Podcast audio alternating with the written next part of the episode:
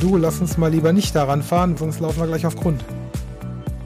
Das heißt, es geht darum, in sehr, sehr knapper Zeit die Ressourcen, die zur Verfügung stehen, optimal zu nutzen.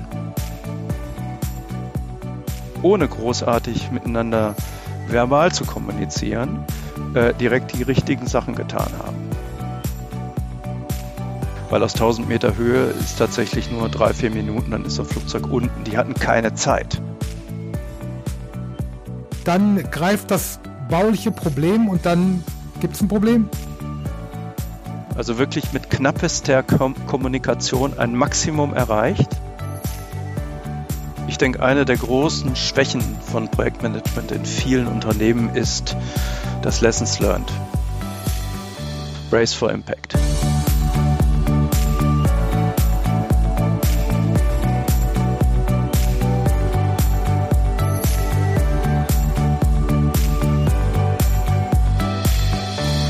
Hallo und herzlich willkommen im Podcast. Ich bin Carsten Röttger.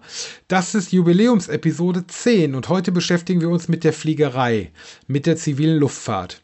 Es geht um Teamwork im Cockpit, den Beruf des Piloten und besonders um die Beantwortung der Frage, was Projektmanagement von Pilotinnen und Piloten lernen kann. Darüber habe ich mit Dr. Thorsten Nottebaum gesprochen. Ich verspreche sicherlich nicht so viel, wenn ich sage, dass es eine fantastische Folge geworden ist, die mir persönlich sehr am Herzen liegt. Ihr werdet Dinge über die zivile Luftfahrt erfahren, die ihr noch nicht kanntet, und ihr werdet überrascht sein, wie sehr die dortigen Vorgehensweisen auf das Projektmanagement übertragbar sind, wenn man es denn will und aktiv umsetzt. Wir sprechen über die spektakuläre Landung im Hudson River in New York aus dem Jahr 2009, aber auch über den Absturz der Birgen Air in der Dominikanischen Republik im Jahre 1996. Denn anhand von diesen beiden sehr unterschiedlichen Beispielen für Flugunfälle lassen sich einige Dinge lernen, die für Projektmanagement und Leadership von besonderer Bedeutung sind. Ich freue mich sehr, dass Thorsten sich die Zeit genommen hat, in den Podcast zu kommen und dieses wahnsinnig spannende Thema mit mir zu besprechen. Wir erwähnen übrigens in unserem Gespräch auch die Folge 4 dieses Podcasts, als ich mit Chris Schiebel über sein Fitnessstudio für Projektmanagement gesprochen habe. Kleiner Hörtipp an dieser Stelle. Und nun ab in die Fliegerei. Ich wünsche euch viel Spaß und wundervolle Impulse bei dieser Episode. Heute darf ich einen wunderbaren Gast begrüßen, der sich mit Turbulenzen bestens auskennt und sehr gut damit umgehen kann. Er ist Pilot und ausgebildeter Fluglehrer. Die Luftfahrt ist seine Leidenschaft. Er ist Gründer und Geschäftsführer der Projekterfolg GmbH. In dieser Funktion hilft Thorsten diversen Projekten in Turbulenzen wieder in den ruhigen Flug und berät Unternehmen bei der Einführung agiler und schlanker Projektorganisationen. Wir beide haben uns bei der GPM kennengelernt oder über die GPM kennengelernt und als er mich in einem ersten Gespräch in die spannende Welt der Fliegerei mitgenommen hat und ich fasziniert davon war, wie übertragbar diese Themen auf Projektmanagement sind und danach wiederum realisiert habe, wie wenig wir dies in den Projekten eigentlich fokussieren, habe ich mir unbedingt diese Episode gewünscht. Und deswegen freue ich mich, dass er sich die Zeit genommen hat, äh, in den Podcast zu kommen und mit mir darüber zu sprechen. Deswegen voller Freude, herzlich willkommen, Dr. Thorsten Nottebaum.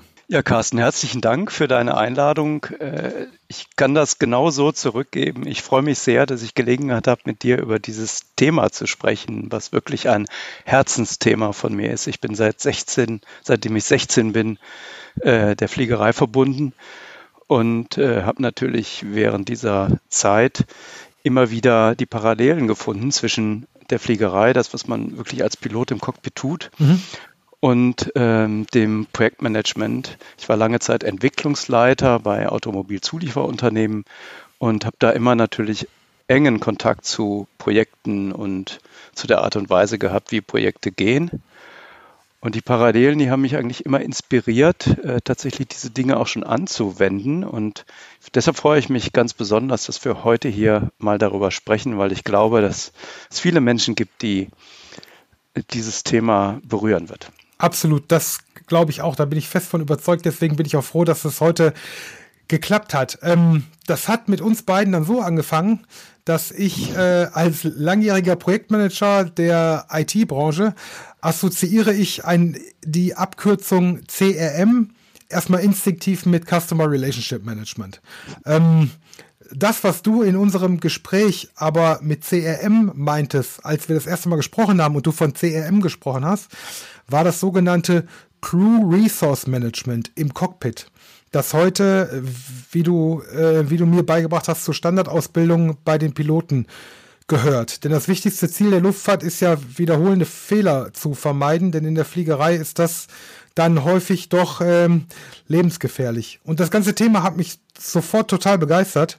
Zum einen aufgrund meiner privaten Faszination für die, für die Fliegerei, zum anderen aber auch aufgrund der Übertragbarkeit ins Projektmanagement. Denn wenn wir mal auf die Projekte schauen, dann haben wir auch dort die Situation, dass wir nach wie vor be bekannte Fehler wiederholen wir nehmen das häufig in Kauf, äh, finde ich, und setzen den Fokus mhm. nicht ausreichend darauf, die Vermeidung, ähm, auf, die, auf die Vermeidung zu setzen, denn im Gegensatz zu der Fliegerei geht es nicht immer unmittelbar um Leib und Leben und dann äh, lässt man solche Dinge gerne mal schleifen. Deswegen bringt mich das zu meiner Eingangsfrage. Was steckt hinter dem sogenannten CRM, über das wir gesprochen haben, dem Crew Resource Management? Was sind die Kernelemente und wie ist das System entstanden? Ja, ich hole ein bisschen aus, weil äh, CRM stand natürlich am Ende einer Entwicklung, äh, die äh, die Fliegerei schon, schon sehr lange prägt, nämlich einfach ein sehr, sehr konsequentes Management von Fehlern und Lernen aus Fehlern. Mhm. Und äh, gerade in den 50er, 60er Jahren, als äh, die Fliegerei noch ein bisschen unsicherer war als jetzt, die, die Fliegerei oder die, die Luftfahrt hat eigentlich in den 70er Jahren äh, einen Sprung gemacht, was die Zuverlässigkeit auch äh, der Flugzeuge angeht, mit der zweiten Generation der, der äh, Jets, gerade in der Zivilluftfahrt. Und äh, man hat dort eben festgestellt, gerade auch mit der Einführung des Cockpit Voice Recorders konnte man jetzt tatsächlich nach dem Unfall hören, was im Cockpit in den letzten Minuten vor einem Unfall gesprochen wurde. Mhm. Und hat man eben festgestellt, dass die Zusammenarbeit der Piloten, oder überhaupt der Crew. Es geht natürlich auch um die Kabinencrew und auch um die Fluglotsen, äh, sehr häufig tatsächlich dann wesentlichen Einfluss hatte auf das Unfallgeschehen. Und deshalb hat man sich Ende der 70er Jahre bei der NASA mal zusammengesetzt und hat sich überlegt, was können wir denn dann tun, um einfach das Zusammenspiel der Cockpit-Crew oder der Crew überhaupt äh, im Cockpit zu verbessern und einfach dann das Risiko, dass einfach durch Missverständnisse zwischen den Piloten zum Beispiel Unfallsituationen sich verschärfen, dieses Risiko zu reduzieren. Und äh, ich werde gleich noch ein bisschen detaillierter darauf eingehen, wie man das tatsächlich tut. Gerne. Aber es, aber es ist wirklich so, dass wir jetzt ja hier schon äh, deutliche Parallelen zum Projektmanagement sehen. Mhm. Denn äh, wir arbeiten in Projekten in Teams. Wenn die sich nicht verstehen, weil sie einfach nicht miteinander kommunizieren oder weil sie nicht in der Lage sind, ihre Situation tatsächlich zu beschreiben, nicht in der Lage sind, eine Entscheidungsfindung herbeizuführen, nicht in der Lage sind, Probleme zu analysieren, mhm. Dann haben wir genau die gleichen Themen in den Projekten, äh, wie es im Cockpit passiert. Allerdings im Cockpit sind die Auswirkungen meistens krasser, beziehungsweise die Dinge laufen viel, viel schneller ab als in Projekten. Aber gerade deshalb kriegen wir so einen Fokus darauf, was muss man eigentlich tun äh, und, und welche Routinen, welche, welche Prozeduren gibt es, die sich dort äh, etablieren jetzt im Cockpit, die man so auf Projekte übertragen kann, um einfach auch das Projektgeschehen zu verbessern. Mhm. Das ist das Ziel und äh, da können wir uns also tatsächlich einiges abschauen. Geht auch sehr stark in Richtung Führung, denn ähm, es ist ja nun mal so, dass der Cockpit-Crew besteht ja aus mehreren Piloten und einer muss das Kommando haben. Das mhm. heißt also, derjenige, der das Kommando hat, der führt das Flugzeug und der andere, äh, der unterstützt ihn. Ne? Und hier werden wir gleich auch nochmal drüber sprechen, äh, diese äh, Hierarchie ist nicht festgefügt. Obwohl der eine vielleicht vier Streifen auf der Schulter hat, der andere nur drei, äh, spielen die im Cockpit ein Spiel, wo sie äh, sich abstimmen, wer von beiden hat jetzt das Kommando oder wer von den dreien hat das Kommando, die im mhm. Cockpit sind. Und dann kann es durchaus sein, dass der junge erste Offizier mit 23 Jahren gerade die Flugausbildung abgeschlossen, wenigen hundert Stunden Flugerfahrung oder vielleicht tausend Stunden Flugerfahrung mal den Kapitän mimt und äh, das Flugzeug steuert und, und, und führt. Und äh, das ist natürlich extrem wichtig, weil man dadurch natürlich oder nur dadurch eigentlich lernt zu führen. durch ausprobieren. Ne? Insbesondere wenn wir jetzt mal so auf die letzten 30 Jahre schauen, gibt es ja viel weniger Unfälle als, als in den Jahrzehnten zuvor. Also wenn ich mich mal so an meine Kindheit erinnere, dann war das durchaus öfter im Fernsehen und das ist ja heute tatsächlich extrem zurückgegangen. Ich habe die Frage, wie sicher war der Luftverkehr im Jahr 2022, mal beim Bundesamt der deutschen Luftverkehrswirtschaft recherchiert, weil mich das einfach mal so äh, interessiert hatte. Die Quelle verlinke ich dann auch in den, in den Show Notes. Und 2022 war eins der sichersten Jahre der Geschichte der kommerziellen Luftfahrt. Die statistische Wahrscheinlichkeit, und das fand ich eine interessante Zahl, durch einen Flugzeugabsturz ums Leben zu kommen, lag in den 70er Jahren, wir sprachen vorhin über die äh, 70er oder du, im Durchschnitt bei 1 zu rund 1 zu 264.000. Und ähm, im vergangenen Jahr 2022 lag diese Zahl bei 1 zu 15,6 Millionen. Also Fliegen war 2022 äh, ungefähr 59 mal sicherer als in den 70er Jahren. Also ein absolutes Erfolgsmodell. Ähm, wie ist es dazu gekommen? Weil, wie ist deine Sicht darauf und welchen Anteil hat daran das CRM und welche Komponenten sind da aus deiner Sicht entscheidend dafür? Mhm. Also CRM hat sicherlich einen großen Anteil. Äh, wir dürfen nicht vergessen, dass mit der Einführung der Strahlflugzeuge in den 60er äh, Jahren, also Boeing 707, DC-8 waren die ersten, der Havilland Comet, die ist ja am Anfang ein paar Mal abgestürzt, äh, wurde die Zuverlässigkeit der Flugzeuge deutlich gesteigert. Mhm. Zum anderen haben wir auch eine deutliche Zunahme des Luftverkehrs in den 70er, 80er, 90er Jahren. Und äh, das führte zunächst einmal dazu, dass die An Anzahl der Unfälle zunahm. Das waren zum Teil auch technische Themen, die dort noch relevant waren. Also DC-10 zum Beispiel verliert, verlor ab und zu mal eine Gepäckklappe mhm. dadurch oder hat sogar ein Triebwerk verloren. Ab Ende der 70er Jahre hat man sich dann eben mit der Zusammenarbeit der Menschen im Cockpit enger befasst und hat mhm. äh, unter anderem eben auch Eignungstests äh, neu entwickelt, äh, zum Beispiel den berühmten Lufthansa-Eignungstest, wo 95 Prozent der Leute durchfallen, der sehr stark darauf abzielt, sind das Menschen, die teamfähig sind. Mhm. Sind die in der Lage, im Cockpit im, im Team zu arbeiten? Sind die in der Lage, entsprechend zu kommunizieren? Und, äh, und auch mal eine Hierarchie anzunehmen, eine situationsabhängige Hierarchie anzunehmen. Und äh, das hat eben dazu geführt, dass eben dieses zusätzliche Element, einerseits die Technik des Flugzeugs, andererseits einfach das fliegerische Können der Piloten, mhm. Wenn du also einen Piloten hast, der sagt, ich habe ganz viele Flugstunden, ich habe ganz viel Erfahrung, dann ist das in erster Linie das fliegerische Können, was der hat. Mhm. Das muss nicht unbedingt bedeuten, dass der im CRM sehr gut ist. Wir werden gleich noch ja auf ein Beispiel kommen, wo ein sehr erfahrener Pilot völlig versagt hat, was das ja. CRM angeht. Ja. Und, äh, und, und deshalb äh, ist das ein ganz anderer neuer Aspekt, wo vielleicht jüngere Piloten äh, noch bessere Chancen haben und sich auch besser verhalten als vielleicht die alteingesessenen ähm, die, die vielleicht noch sehr stark und, und sehr hierarchisch äh, vorgegangen sind in ihrer Führung. Was beinhaltet CRM? CRM ist ein Programm, das äh, bestimmte Aspekte der Zusammenarbeit im Cockpit ähm, ähm, beleuchtet und, und, und bearbeitet und dort bestimmte Vorgehensweise, bestimmte Routinen äh, vorschreibt, die dann eben ähm, die Cockpit-Crews erlernen und dieses Erlernen wird häufig nicht am, am, äh, im Meetingraum gemacht, im Seminarraum, sondern das Erlernen passiert während des Fliegens. Mhm.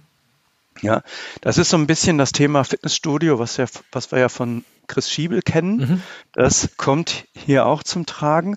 Das heißt also, die werden herangeführt an das CRM erstmal im Simulator und dann ist tatsächlich jede Flugstunde, wo ja auch immer mehrere Piloten im Cockpit sitzen, auch immer ein Training Course für das äh, Crew Resource Management. Was sind die Elemente? Also erstmal ganz, ganz wichtig und das steht oben an, ist das Situationsbewusstsein. Also der Pilot muss im Cockpit wissen, wo bin ich? Also örtlich zum Beispiel. Mhm. Wie ist die Lage meines Flugzeugs? Wie ist die Geschwindigkeit? Dazu hat er eine ganze Menge Instrumente.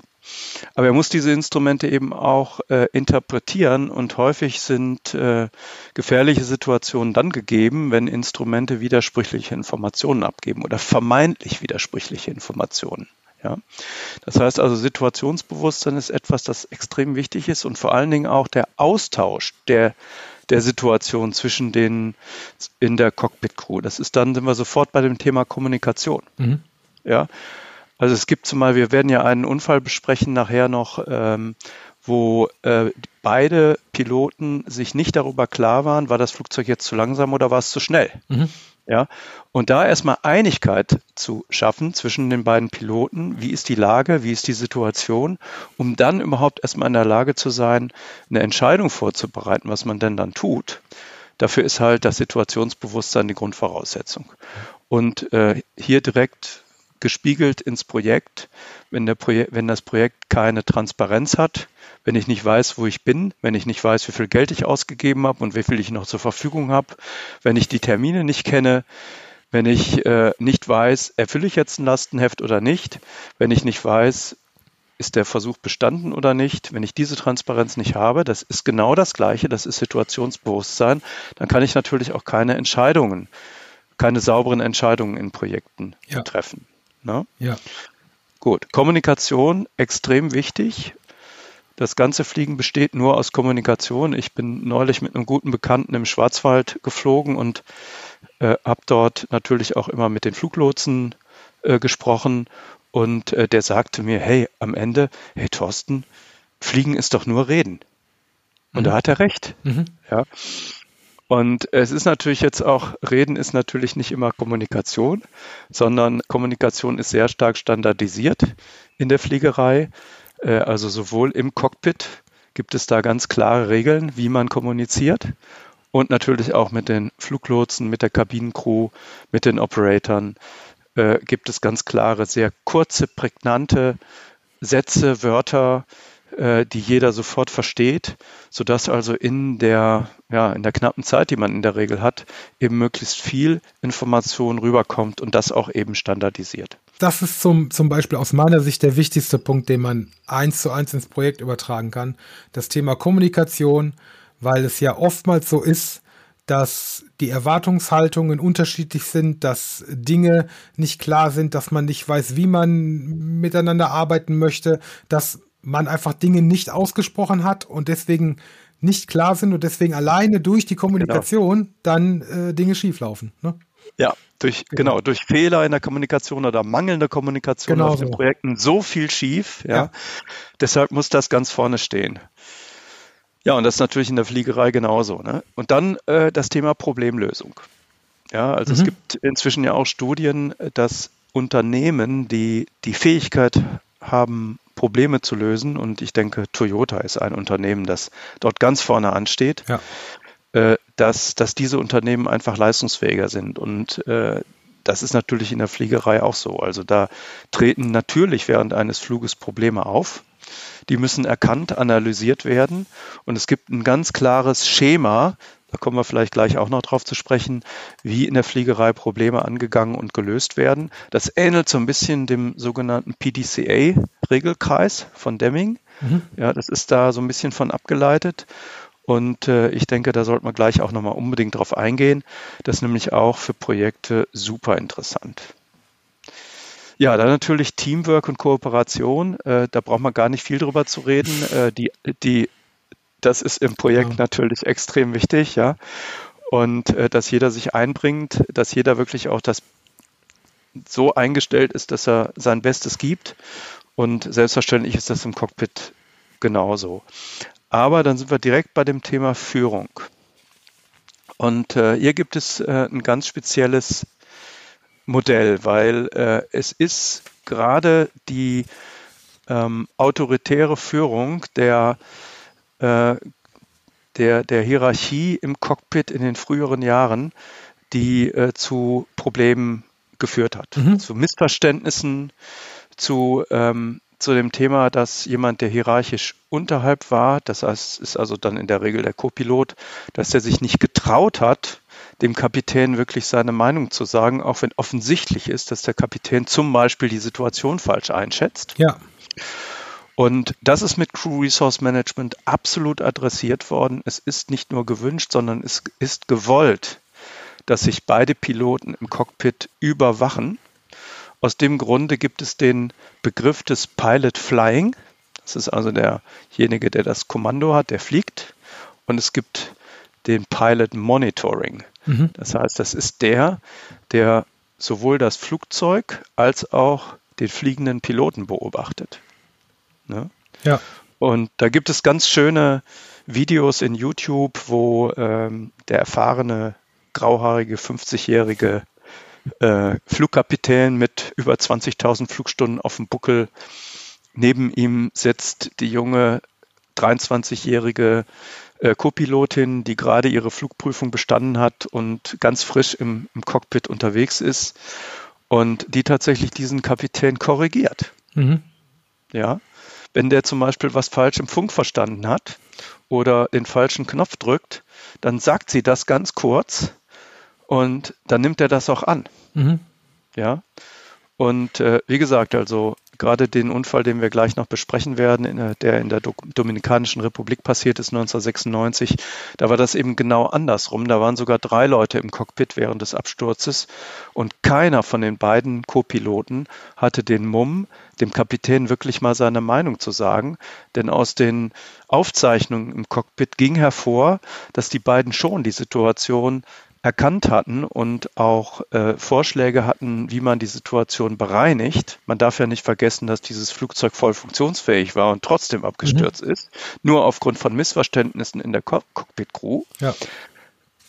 Und, und die beiden, die sind aber nicht durchgekommen bei dem autoritären Kapitän, weil mhm. der gar nicht zugehört hat, sondern mhm. er hat selber, selber gemacht und getan und war im Tunnel, ja.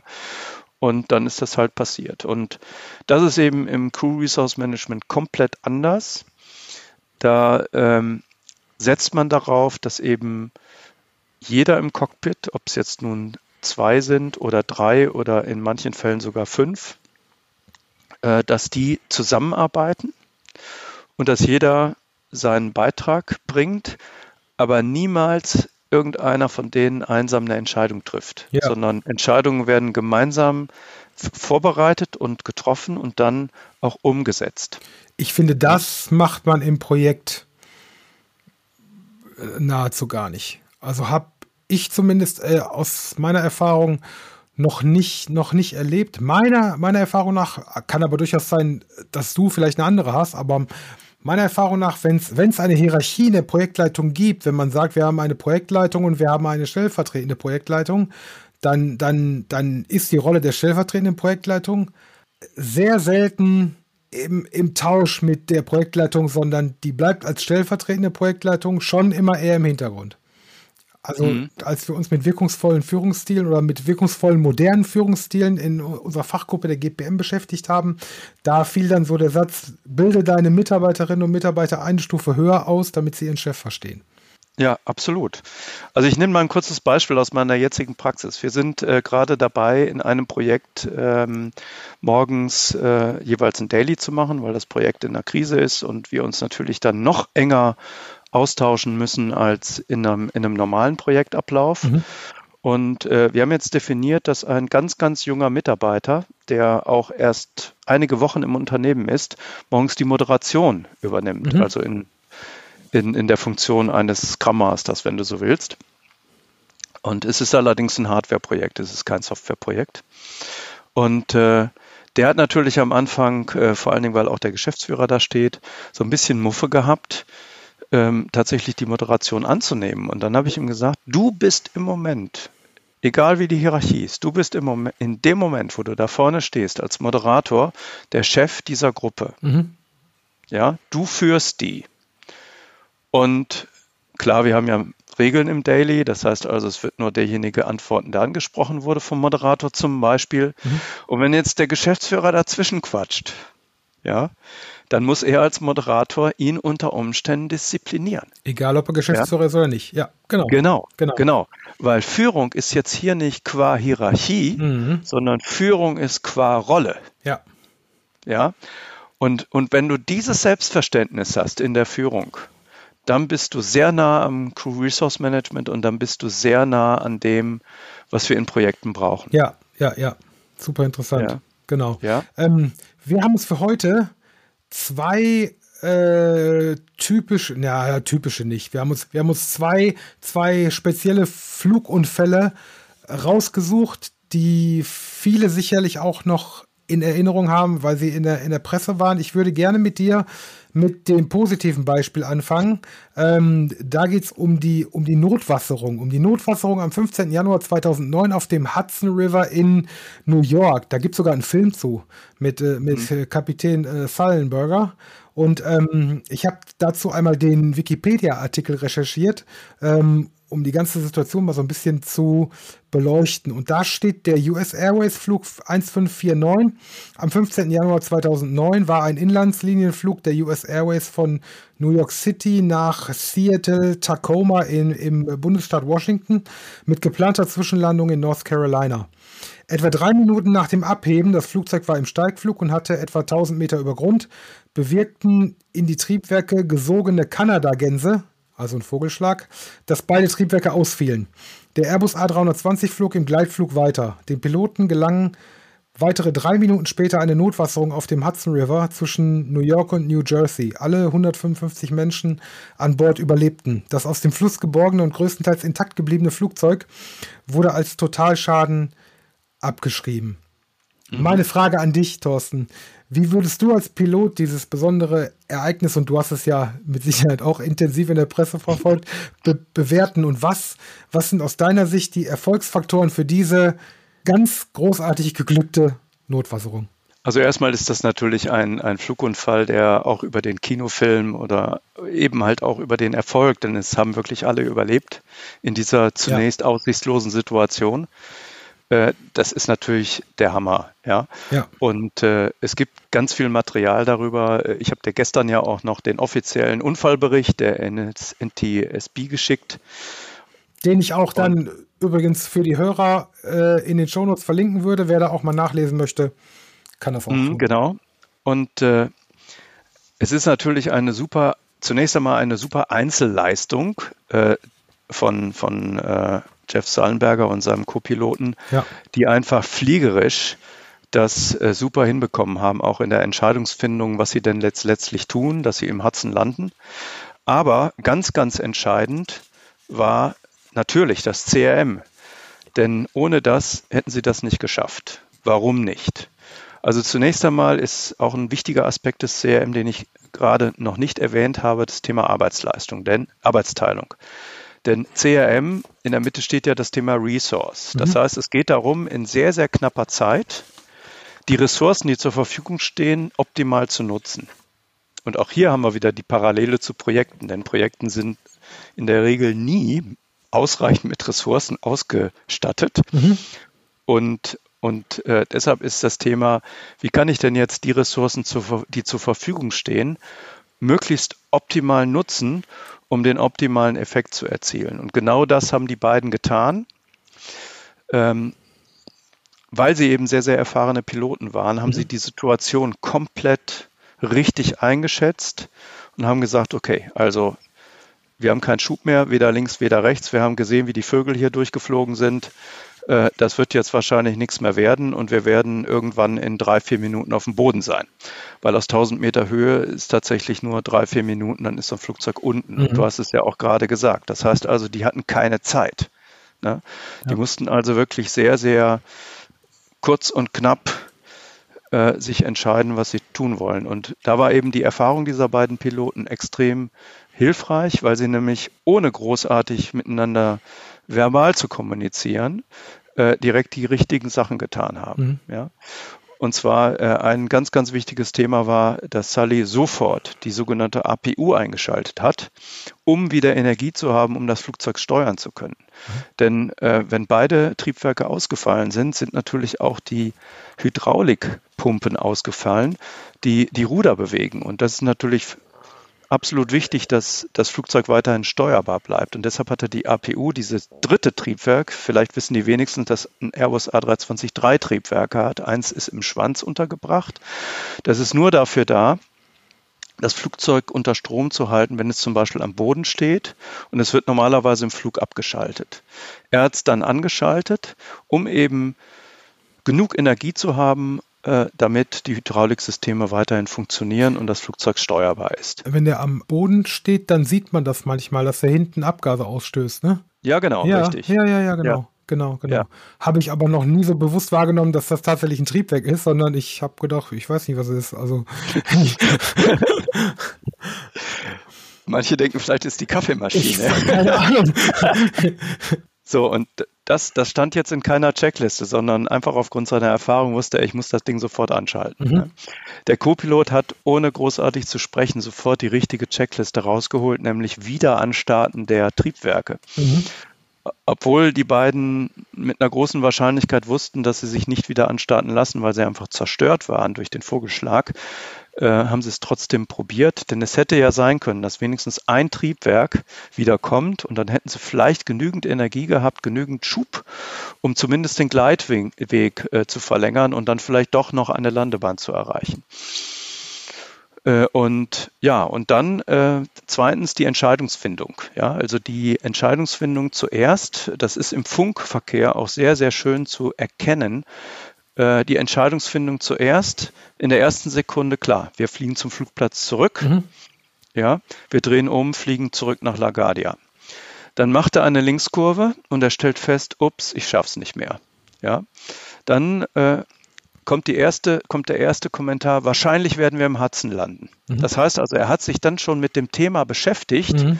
Was mache ich denn, wenn ich jetzt echt keine Landebahn mehr erreiche? Ich kann über diesem dicht besiedelten Gebiet auch kein Risiko eingehen. Wenn er jetzt sagt, ich schau mal und wenn ich halt nicht hinkomme, dann lande ich vorher, dann würde er mitten in der Stadt landen und das wäre eine Riesenkatastrophe mit sehr vielen Toten. Ja. Ja, und das wollte er auf jeden Fall vermeiden. Deshalb hat er sich da schon überlegt, der einzige freie das einzige freie Feld ist im Prinzip der Hudson River. Mhm. Ne? Und dann hat er zwischendurch noch überlegt, nach Teterboro zu fliegen. Das ist ein Flugplatz, der ist auf der anderen Seite des Hudson äh, in New Jersey. Äh, aber auch da stellte er fest, dass, dass der Gleitwinkel zu steil war, dass er das noch erreichen konnte. Ne? Und dann war die Entscheidung klar und er sagte dann dem, dem äh, Fluglotsen, wir gehen in den Hudson. Und relativ schnell war dann auch der Radarkontakt verloren und war dann auch der, ähm, der Funkverkehr weg, weil mhm. der einfach zu tief war. Mhm. Und äh, kurz nachdem er sagt, wir gehen in den Herzen, hörte man schon äh, die Cockpit-Ansage 1000 Fuß, das heißt also 1000 Fuß Höhe. Das waren nur noch 300 Meter. Mhm. Und ähm, ja, weniger als eine Minute später war der Flieger dann auch am Boden. Ne?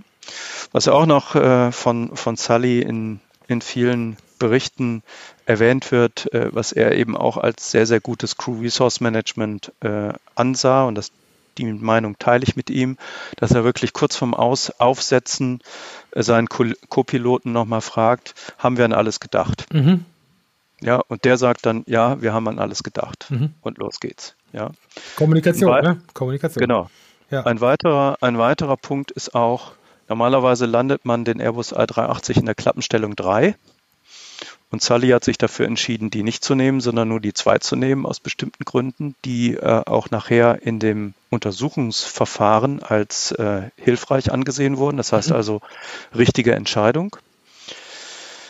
Und äh, er hat das auch kurz abgestimmt mit seinem Co-Piloten, weil der, mhm. der sagte dann, do you want more? Also willst du auch die drei? Mhm. Und er sagte, nein, wir bleiben bei der zwei. Mhm. Und dann hat er auch nicht mehr diskutiert, sondern hat gesagt, okay, der wird schon wissen, warum. Und äh, dann ging es weiter. Ne? Also wirklich mit knappester Kom Kommunikation ein Maximum erreicht, auch in Richtung Kabinencrew. In Richtung Kabinencrew hat er nur zwei Worte verwendet. Brace for Impact oder drei Worte. Mhm. Brace for Impact. Mhm. Und das, das hat den Stewardessen hinten in der Kabine alles gesagt, was, was jetzt passieren wird und, und was zu tun ist. Ja. Brace for Impact. Wenn das, wenn das ganze Flugzeug in die, in die Schutzhaltung geht, auch so, so runter? Ja, genau. So, was jetzt aber noch außerhalb vom CRM ganz, ganz wichtig ist in der Fliegerei. Man hat natürlich dann äh, diesen Unfall untersucht, vor allen Dingen vor dem Hintergrund, was ist denn, wenn das nochmal passiert? Mhm. Ja, also was können wir jetzt tun an zusätzlicher Sicherheit, an, an Erfahrungen aus diesem Unfall herausziehen, um für zukünftige Fälle gerüstet zu sein? Und äh, da gab es dann eben auch ein paar Themen. unter anderem eben äh, das Training für Wasserlandungen mhm. wurde für Piloten verbessert mhm. und auch die Checkliste wurde, wurde, wurde verbessert. Ja, mhm. Also da gibt es so ein Warnsystem, das GPWS, Ground Proximity Warning System, was also dann dem Piloten sagt, wenn er zu nah an den Boden kommt. Mhm.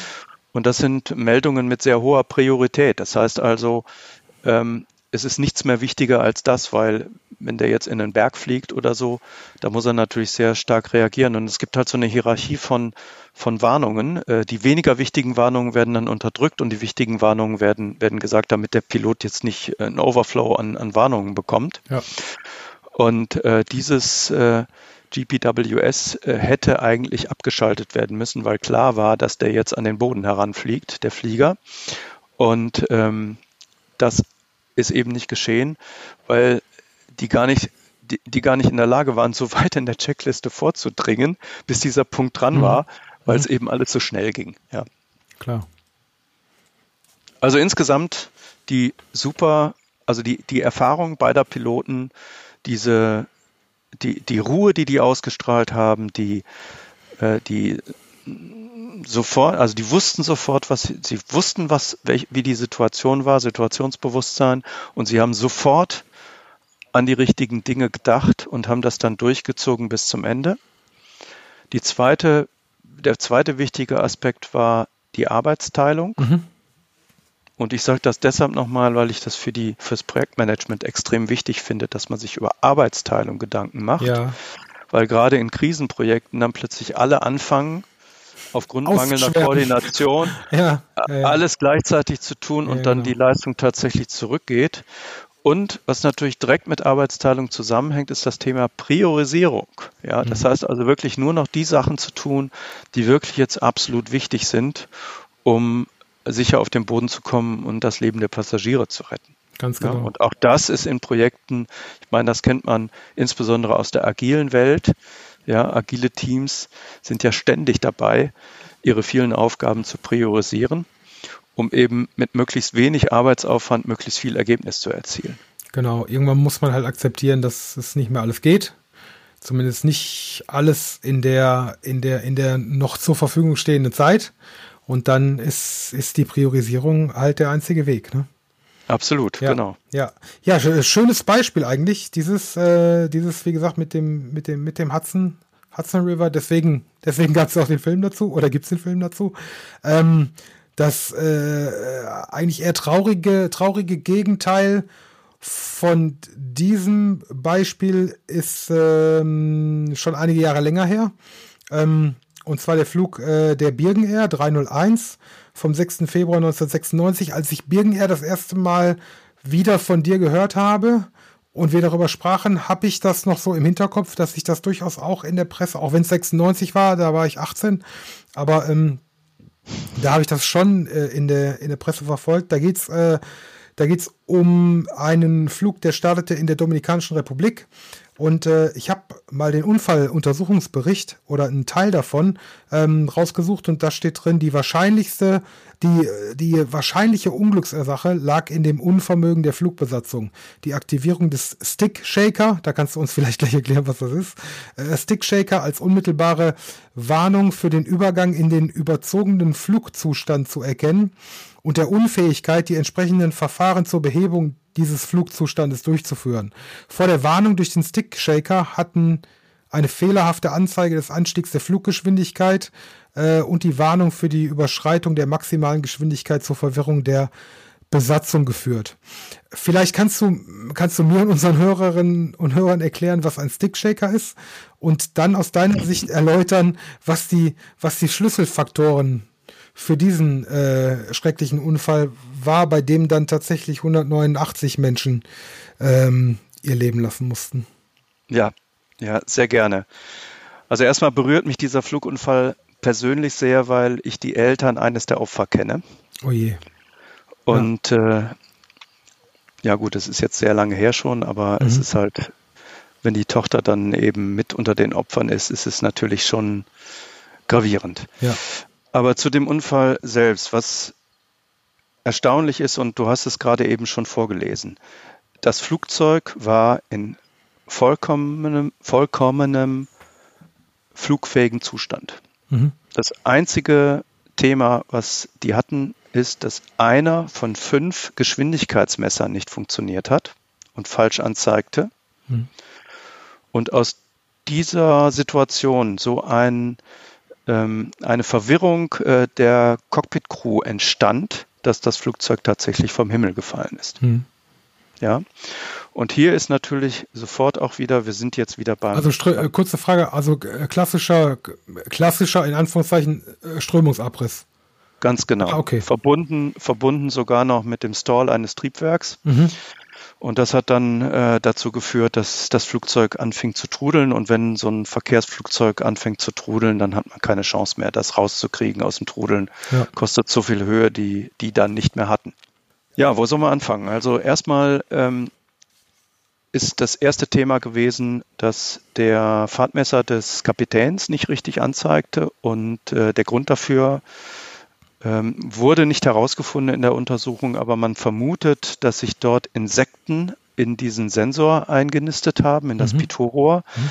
und äh, das verstopft hatten und dadurch dann eine richtige Anzeige nicht mehr möglich war. Mhm. Ähm, Im Startlauf, also wenn das Flugzeug auf der Startbahn beschleunigt, äh, gibt es eine Prozedur, die bei 80 Knoten stattfindet. Dann sagt der äh, Pilot, der Pilot Monitoring, dem Flying 80 Knoten. Mhm. Und der Pilot, der fliegt, soll auf seinen Fahrtmesser gucken und bestätigen, dass er auch 80 Knoten sieht. Das mhm. heißt also, das ist dann die Kontrolle, dass beide Fahrtmesser gleich anzeigen. So, und das war in dem Fall nicht der Fall. Und normalerweise ist es äh, gute Airmanship, dass man dann den Start abbricht.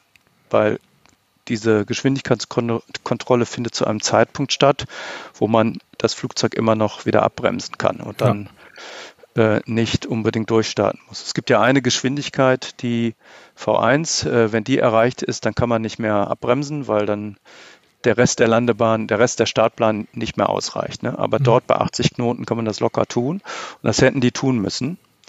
Äh, haben sie aber nicht, sondern sie sind durchgestartet. Mhm. Ja. Und äh, dann ist jetzt das, der Wahnsinn, äh, die, denen war ja oder sollte zumindest bewusst sein, dass ein Fahrtmesser nicht funktioniert. Mhm. Aber mit steigender Flughöhe fing der dann plötzlich doch an, was anzuzeigen. Er zeigte aber das Falsche an. Und krasserweise zeigte er zu viel an. Mhm. Das heißt also, die Cockpit-Crew bekam dann im Steigflug die Meldung, dass das Flugzeug zu schnell sei. Mhm. Ja. Und dann nimmt man Geschwindigkeit so. raus. So, und dann haben die fatalerweise die Geschwindigkeit rausgenommen. Und dann kommt der Stickshaker ins Spiel. Jetzt bin ich Denn, gespannt, was das ist. der Stickshaker ist eine Warnung, die für die Piloten, wenn das Flugzeug droht, in den sogenannten überzogenen Flugzustand zu kommen. Das heißt, zu langsam zu werden. Ja. Dann reicht der Auftrieb der Flügel nicht mehr aus mhm. und dann fällt das Flugzeug vom Himmel. Strömungsabriss. Strömungsabriss, mhm. ganz genau. Um dem vorzubeugen, äh, oder ich sag mal so, in kleinen Flugzeugen, in Segelflugzeugen zum Beispiel oder in kleinen einmotorigen Flugzeugen, äh, braucht man so einen Stickshaker nicht, mhm. weil mhm.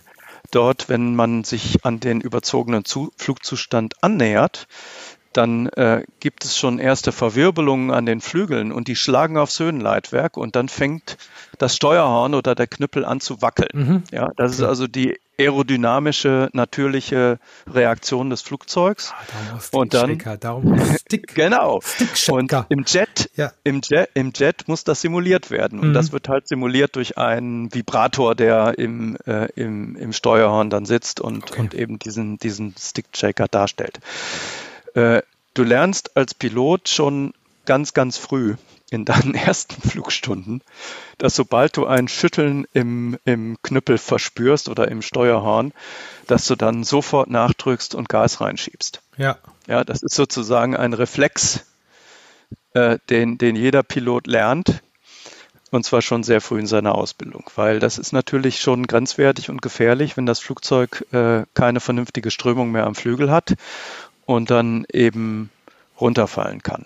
Ja? Und ich hatte, ich hatte ja äh, vorgelesen, ne, genau, die, die Flugbesatzung hat die Aktivierung des Stick-Shakers nicht als Warnung erkannt.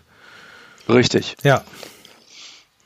Und das ist äh, natürlich auch extrem fatal, weil daran sieht man, dass, dass die ganze Cockpit-Crew, insbesondere der Kapitän, äh, der übrigens auch nicht über seine, äh, also nicht mit sich mit, mit, seinen, mit seinen anderen beiden Piloten im Cockpit abgestimmt hat, sondern ja. einfach Vorgaben gemacht hat, autoritär Vorgaben gemacht hat. Okay. Ja. Und die beiden anderen äh, wagten es nicht, ihm zu widersprechen. Mhm. Das kann man sehr schön äh, sich anhören, wenn man sich das äh, Voice Recorder Transkript anhört. Mhm. Dann, da sieht man also, dass der auch so entsprechend spricht, ja, also sehr autoritär, ja. Bis dann irgendwann der Zeitpunkt kommt, wo er selber nicht mehr weiß, was Sache ist. Und dann fragt er dann in die Runde, äh, ich weiß jetzt gar nicht mehr, was los ist. Kann mir einer sagen, was los ist? Ja, aber da war es dann natürlich schon zu spät, ja. ja. ja. Also das ist echt äh, echt, echt grenzwertig, ja. was da im Cockpit passiert ist. Ne? Aber, aber die, die, der wesentliche Punkt ist, dass diese beiden widersprüchlichen Meldungen, das Flugzeug ist zu schnell und das Flugzeug ist zu langsam, dass das nicht richtig interpretiert wurde mhm. vom Kapitän und von seiner Mannschaft. Mhm. Ne? Und das hat dann letztlich zum Absturz geführt. Fatalerweise sind die dann mit Vollgas aber im über, überzogenen Flugzustand geflogen. Also sie haben das Flugzeug, die Flugzeugnase sehr hoch gehabt. Mhm und hatten dann aber Vollgas. Und dann hat sich leider das, ich glaube, das linke Triebwerk hat sich verschluckt. Mhm. Ein sogenannter Triebwerkstall, also was mit dem Flügel passieren kann, wenn er überzieht, das kann auch mit dem Verdichter des Triebwerkes passieren ja. und dann geht das Triebwerk aus. Und dann war es aber so, dass das eine Triebwerk ausgegangen ist, es hatte keinen Schub mehr, das andere Triebwerk hatte aber noch vollen Schub. Was passiert mit dem Flugzeug? Das dreht sich einmal um die Hochachse. Mhm. Ja, und dann wird eben durch Sonnebewegung das Trudeln eingeleitet. Und dann ist, dann hat man keine dann, Chance mehr. Ne? Und ja. genau, in dem Moment war es dann, war dann das Schicksal dieses Flugzeugs besiegelt, ja. Ja. Ja, traurige Geschichte. Traurige Geschichte. Du hast ähm, aber ja, viele, viele Learnings daraus. Ne? Du hast in unseren Vorgesprächen auch mal erwähnt, dass CRM auch in anderen Bereichen erfolgreich angewendet wird, zum Beispiel in der Seefahrt. Und du hast erwähnt, auch wenn wir noch nicht darüber gesprochen hatten, ähm, explizit, dass du da bereits mal mit einem Kreuzfahrtkapitän darüber gesprochen hast. Was hat der dir dazu berichtet? Also das war eine hochinteressante Situation, weil wir standen zu dritt äh, dort und äh, wir standen tatsächlich zusammen mit einem ähm, Verkehrspiloten, ja. dem Kapitän und ich. Und wir hatten genau dieses Thema, äh, dass, dass sich in der Seefahrt das Crew Resource Management eben auch durchsetzt mhm. Und äh, dass auch äh, die Schiffsbesatzung genauso unterwegs ist wie Flugbesatzungen. Mhm. Und man kennt ja sicherlich den, die Geschichte der, des Untergangs der Titanic, wo also dieser sehr autoritäre Kapitän äh, gesagt hat, wir müssen das blaue Band gewinnen, wir rasen jetzt hier mit Maximalgeschwindigkeit durch dieses äh, Feld von Eisbergen und sein, seine Offiziere um ihn herum haben ihn gewarnt und er hat diese Warnung nicht gehört. Mhm. Ja, und dann ist es eben zu diesem Unglück gekommen.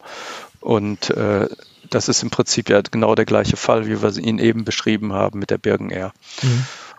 Und äh, was ich also auch, auch sehr interessant finde, beim An- und Ablegen äh, von so einem Kreuzfahrtschiff sieht man ja die Mannschaft äh, auf der Nock. Das heißt also, wenn man, meistens kann man von Deck drüber, kann man dann eben da unten reingucken und da ist dann ja meistens der Hafenlotse, der Kapitän und der Steuermann, die stehen dann da und man man merkt richtig, wie die in einer sehr entspannten Art und Weise äh, die, dieses Schiff manövrieren. Ja? Mhm. Und äh, das finde ich auch schon sehr bemerkenswert. Und das hat auch eben mit diesem Crew Resource Management zu tun.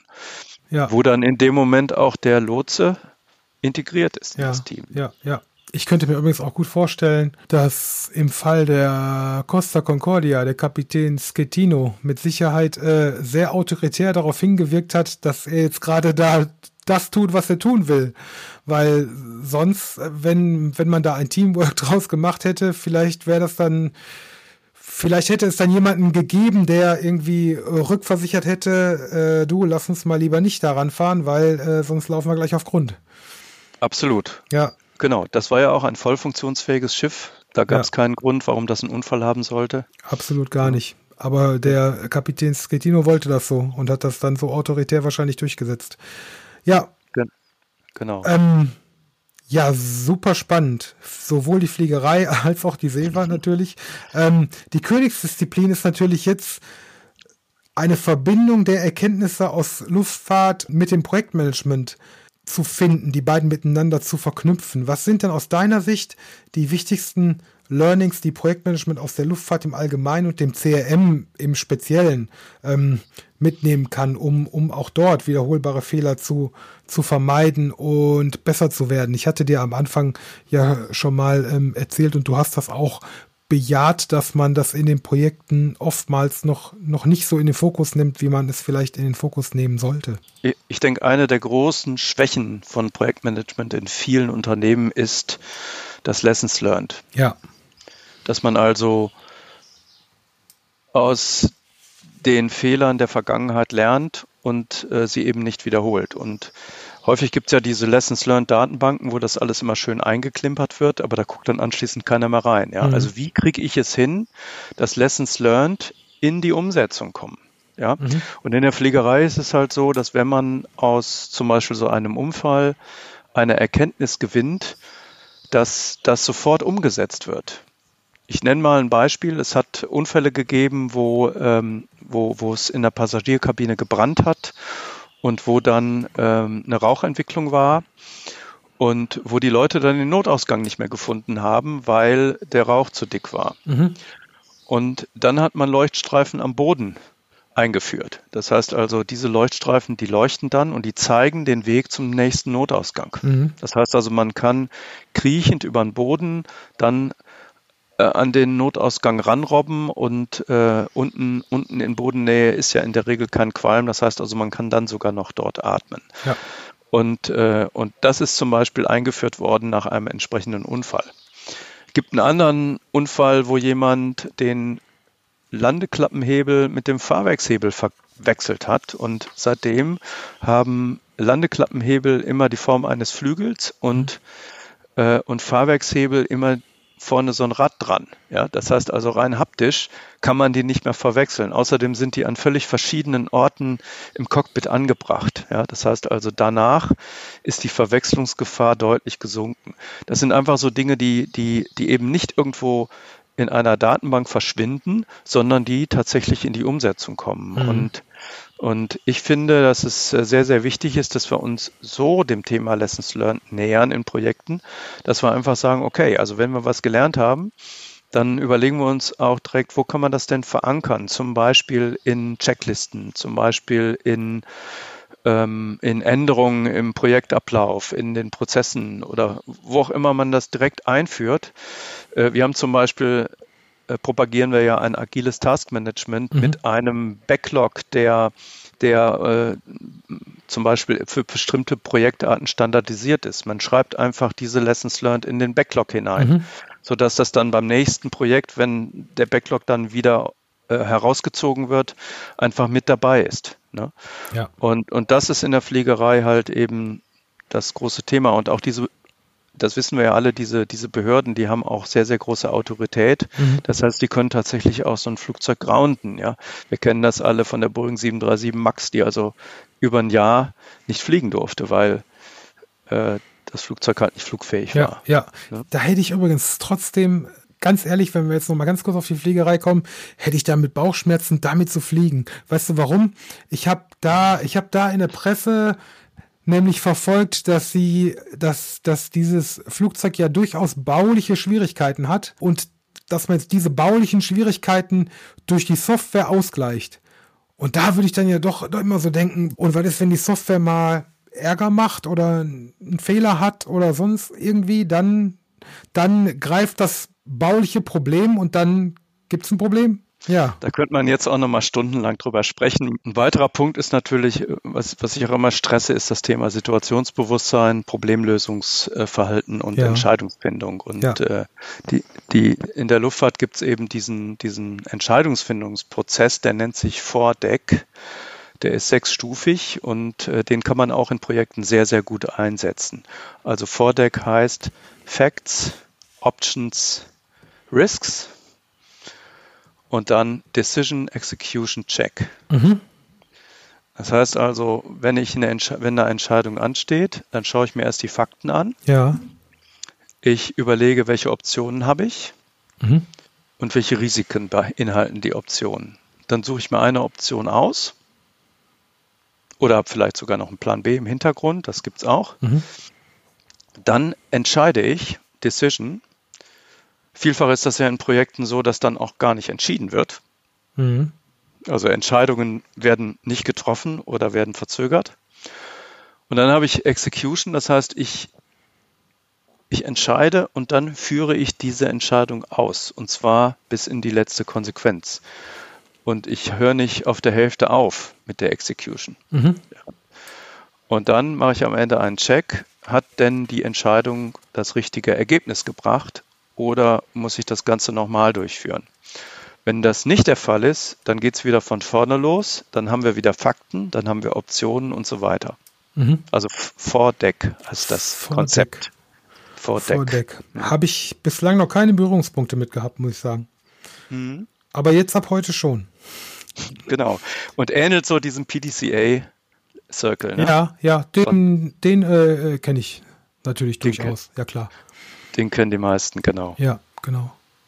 Ja, und ein weiterer wichtiger Aspekt ist natürlich das Thema Führung. Ja, ja. also Teamführung, äh, situative Führung, äh, Servant Leadership. Das heißt also, ich bin jetzt hier nicht äh, aufgrund meiner Hierarchie, aufgrund meiner Schulterklappen berechtigt zu irgendeinem Verhalten, sondern äh, ich bin das aufgrund meiner Rolle. Und äh, das ist insbesondere in Projekten wichtig, weil Rollen sich auch manchmal ändern. Manchmal ist man vielleicht in einem Projekt der Projektleiter, in einem anderen Projekt nur ein Teammitglied. Mhm. Und dementsprechend sollte ich mich auch verhalten. Also wenn ich Teammitglied bin, dann verhalte ich mich nicht wie ein Projektleiter, sondern ich mache dann einen Schritt zurück und lasse den Projektleiter seinen Job machen. Ne? Ja. Ähm, und dann natürlich eben trotzdem dieses gegenseitige Beobachten, ja, dass man sagt, okay, ähm, also auch Feedback geben, ne? Retrospektiven machen und, und sagen, hey, das äh, war vielleicht dort, äh, hätte so und so vielleicht besser funktioniert und das dann auch zu diskutieren, ne? denn jeder hat so seine eigene Sichtweise gerade auf sein Verhalten. Und äh, das ist eben auch ein Thema, was äh, im Crew Resource Management sehr, sehr wichtig ist, dass man eben nachher nochmal sein Verhalten reflektiert. Mhm. Das habe ich auch noch gar nicht gesagt. Also mhm. die Piloten machen in der Regel ein Debriefing anschließend, gerade wenn irgendeine. Da, da habe ich schon von gehört, ja, ja genau. unver unvorhergesehene Situation aufgetreten ist und, und diskutieren diese unvorhergesehene Situation, was sie da getan haben. Nicht um irgendeinen der Piloten an die Wand zu stellen und dann eine Meldung zu machen, der hat hier einen schlechten Job gemacht und muss seine Lizenz abgeben, sondern hier geht es tatsächlich ähm, um das Lernen aus Fehlern, ja. sodass sich beide nachher verbessern ne, in ihrem Verhalten und aus aus diesem Thema gelernt haben. Ja, ich hätte tatsächlich noch eine Frage. Ähm, und zwar mache ich es traditionell in meinen Folgen immer so, dass meine Gäste immer ein paar Buchtipps geben. Das heißt also, wenn du ein, zwei oder drei, maximal drei Buchtipps hast, wo du sagst, oh, das ist ein Buch, das habe ich gelesen, das ist ganz toll, das möchte ich gerne empfehlen oder auch speziell zu deinem Thema, dann ähm, freuen wir uns alle immer sehr darüber, wenn du welche hast. Ja, klar. Also ein Buch, das mich schon seit Jahren begleitet, ist das Buch Reinventing Organizations von Frederic Laloux. Ja. Dort äh, beschreibt Friedrich den Weg von einer hierarchischen Organisation, die er, ja, der hat dann immer so, so passende Bilder dazu und mhm. das passende Bild dazu ist der König. Mhm. Der also, also da ist Unternehmen oder Firma als Feudalsystem. Ja. Ne? Ähm, war in den 30er Jahren bis hinein, also teilweise gibt es ja Unternehmen, die immer noch so agieren.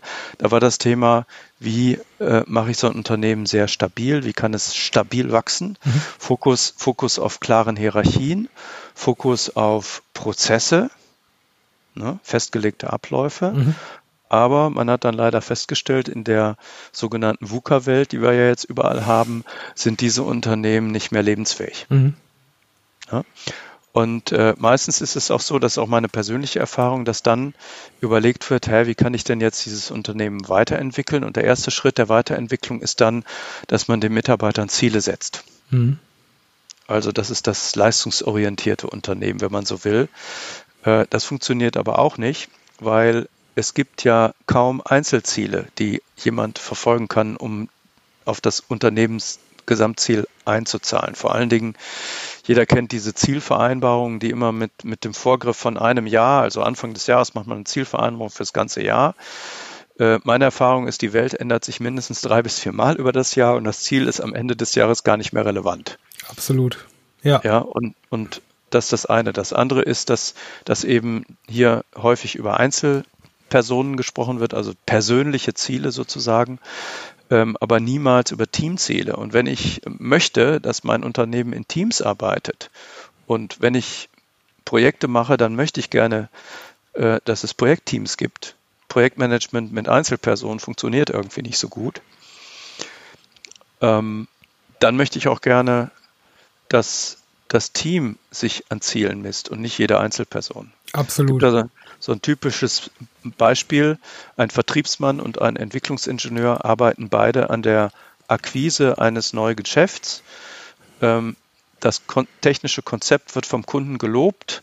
Er sagt, ich gebe euch aber trotzdem den Auftrag nicht, weil ihr seid mir zu teuer oder irgendwas anderes passt mir nicht. Dann mhm. sagt der Ingenieur, ja guck mal, der Kunde hat mein technisches Konzept gelobt, ich hätte jetzt gern meinen Bonus. Mhm. Und der Vertriebsmann kriegt seinen Bonus nicht, weil er hat das Geschäft ja nicht nach Hause geholt. Das mhm. heißt also, im gleichen Team kriegt der eine seinen Bonus, der andere nicht. Genau. Ja, und das passt nicht mehr in unsere Welt, die wir haben. Also diese beiden Aspekte, ne? Einzelziele und ähm, Zielvereinbarung über lange Zeit. Passt nicht. Bin ich zu 100% dabei. Alles, was du die letzten drei, vier Minuten vorgetragen hast, kann ich, kann ich zu 100% unterstützen. Ich hatte, ich hatte auch mal ganz am, ganz am Anfang, ich glaube Folge, Folge 2 war es, habe ich eine Folge gemacht, ähm, da habe ich einfach nur eine Geschichte zum Thema Bonussysteme vor, äh, vor, vorgelesen, weil am Ende des Tages ähm, bewirken Bonussysteme, insbesondere Bonussysteme auf Einzelpersonen, äh, nur das Gegenteil und keinesfalls den Teamerfolg und schon gar nicht den Projekterfolg. Ja, genau. Absolut genau. nicht. Ja. Absolut. Und das wird schön beschrieben bei Friedrich Laloux, der am Ende dann äh, nochmal einen Zwischenschritt macht Richtung einer Organisation, die so ein bisschen ähm, mit dem Thema Stuhlkreis äh, beschrieben werden kann, wo also ja. alle nett, nett zueinander sind, aber ja. letztlich auch, auch keine Performance rauskommt. Mhm. Und sein Vorschlag ist dann die sogenannte Türkise, also Teal Organization. Äh, die eben sich sehr stark orientiert an äh, all dem, was äh, die agile Community mhm. äh, vertritt, ja, die agilen Prinzipien, die zwölf und äh, das agile Manifest ja. und überhaupt ja. das, die agile Zusammenarbeit, wo man eben auf der einen Seite sehr stark teamorientiert unterwegs ist, auf der anderen Seite aber sehr, sehr ergebnisorientiert unterwegs ist, ja, Minimum Viable Product, immer am Sprintende zeigen und solche Sachen. Mhm. Äh, das, das ist äh, Thema dieser, dieser türkisen oder Teal Organization. Und äh, das beschränkt sich ja nicht auf Software, sondern das ist überall ähm, wichtig in der heutigen ja. Zeit. Und das ist das, das ist das die Medizin oder das, das Gegengift zum Thema Komplexität. Ja. Und äh, deshalb äh, finde ich dieses Buch so gut, weil er das super gut beschreibt und er hat auch ein paar Beispiele. Ähm, der hat so ein, so, ein, so, ein, so ein normales Buch und hat so ein illustriertes Buch. Mhm. Äh, ich mag dieses illustrierte Buch total, weil es ist ganz kurz beschrieben und sehr eingängig und auch die Zeichnungen sind super. Und er bringt auch ein paar Beispiele aus der Praxis, wo er das eingeführt hat. Also ich kann dieses Buch nur jedem empfehlen, der sich irgendwie Gedanken macht, wie kann ich die Leute um mich herum besser organisieren. Super, ich würde dieses illustrierte Buch, würde ich raussuchen, würde ich die ISBN äh, in die Shownotes packen. Dann kann sich das jeder bei dem Buchhändler seines, seines Vertrauens besorgen. Ähm, und ja, für mich selber nehme ich das auch mit. Ja. Genau. Dann habe ich noch ein zweites Buch, das ist Der Bienenhirte von Rini van Solingen. Das ist auch jemand, der sehr intensiv in der agilen Community unterwegs ist. Ja. Ähm, der Bienenhirte, warum? Warum sagt der Bienenhirte? Weil er nämlich feststellt, dass äh, ein Imker und ein Schafhirte völlig verschiedene Führungsstile, ich sage es jetzt mal in ganz kurzen Worten, mhm. ja, völlig verschiedene Führungsstile verfolgen müssen, mhm. um, um ihre um dass der Imker seine, seine Bienen erfolgreich macht und dass der Schafhirte seine Schafe erfolgreich macht. Mhm. Und ähm, es ist halt einfach so, dass Schafe nicht selbst organisiert sind. Die laufen dem Hund hinterher und dem Hirten hinterher. Ja. Aber Bienen sind selbst organisiert. Mhm. Ja, also ich brauche als als Imker äh, gar nicht dafür zu sorgen, dass die Bienen Honig machen, sondern das machen die von selbst. Ich muss nur die Umgebung schaffen, dass sie gut Honig machen können. Mhm. Und diese Parallele ist enorm, ist, ist enorm super. Die ist richtig gut, äh, ja. Die ist richtig gut. Ist richtig gut. Und äh, das Schöne an diesem Buch ist, es ist ein Roman. Es ist auch nicht so lang. Und es wird richtig, richtig schön kurzweilig beschrieben und man kann dieses Buch an zwei Abenden locker durchlesen. Mhm. Und man hat dann echt viel mehr verstanden über die Art und Weise, wie man führen soll in der heutigen Welt und was man besser lässt. ja, sehr schön, Thorsten. Ach, großartig. Wunderbar. Vielen, vielen Dank, lieber Thorsten, für das fantastische Gespräch. Ich bin nach wie vor fasziniert äh, und ich bin auch überzeugt davon, dass wir viele Dinge sehr gut aufs Projektmanagement übertragen können. Ich glaube, das haben wir heute auch wirklich deutlich gemacht. Ähm, aber hier geht es immer darum, und das ist das auch, was wir beim Lessons Learned gerade hatten, hier geht es immer ums Machen. Und das Machen vernachlässigt man immer mal wieder. Es reicht halt nicht, wenn man die, wenn man sich Maßnahmen zum Beispiel wie bei Lessons Learned einfach aufschreibt und sie dann nicht in die Umsetzung bringt. Und da ist es dann halt oftmals wirklich so, wie ich am äh, Anfang auch sagte und wir schon darüber gesprochen haben, dass es manchmal gerne vernachlässigt wird, wenn es nicht um Leib und Leben geht, wie, äh, wie in, der, in der Fliegerei. Ne? Nichtsdestotrotz mhm. Ähm, möchten wir unsere Projekte ja schon alle nicht in Turbulenzen erleben. Und deswegen sollten wir die Dinge auch aktiv angehen. Ja. Ähm, Thorsten, vielen, vielen Dank. Das letzte Wort und damit den Abschluss, ähm, den darfst du sehr gerne bilden. Bitte. Oh, Carsten, ich weiß jetzt gar nicht mehr, was ich noch sagen soll, weil wir hatten Alles so ein tolles, tolles Gespräch miteinander. Und äh, ja, ich denke, dass wir ganz viel wertvolle Impulse für unsere Zuhörer gewonnen haben. Und ich bin sehr, sehr gespannt auf die Reaktion auf deinen Podcast. Das denke ich und, auch. Und freue mich, freue mich drauf, wenn, wenn er dann tatsächlich veröffentlicht ist. Klasse. Vielen Dank, Thorsten. Ich wünsche dir einen schönen Abend. Danke dir fürs Kommen, fürs Mitmachen. Und äh, ja, bis zum nächsten Mal. Danke dir. Ich danke dir auch, Carsten. Tschüss. Tschüss, ciao. Ciao. Vielen Dank fürs Zuhören. Ich hoffe sehr, dass euch diese Episode einige wertvolle Impulse liefern konnte, die ihr in euren Arbeitsalltag, ins Unternehmen oder ins Projekt mitnehmen könnt. Und vielleicht habt ihr sogar was gelernt. Wir würden uns sehr darüber freuen. Ich denke, gerade durch das Thema zivile Luftfahrt ist diese Folge eine ganz besondere geworden, die uns alle sehr interessiert. Alle Informationen und Quellen zu den besprochenen Ereignissen, zu Thorsten selbst und der Projekterfolg GmbH sowie die wertvollen Buchtipps stelle ich euch in den Shownotes zur Verfügung. Und wenn es euch gefallen hat, dann empfehlt diesen Podcast doch gerne in der Familie, im Freundeskreis, unter Arbeitskollegen oder im Projekt weiter. Und ich freue mich ganz besonders, wenn du den Podcast abonnierst und eine Bewertung hinterlassen würdest. Dafür vorab vielen Dank. In diesem Sinne, bis zum nächsten Mal wünsche ich euch einen guten Tag, guten Abend und gute Nacht.